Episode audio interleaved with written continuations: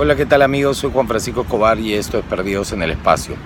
Salí a pasear con mi hija, con mi mascota y en realidad salí muy preocupado, pendiente para ver si me encontraba con alguna moto con más de una persona, con dos personas, porque nuestras autoridades nos están diciendo que las personas que van en las motos, cuando van de a dos, son delincuentes. Hablando en serio, hay que tener una mente muy obtusa o ser un populista para hacernos creer que la delincuencia va a bajar algo si es que no permitimos que las personas se movilicen en motocicletas.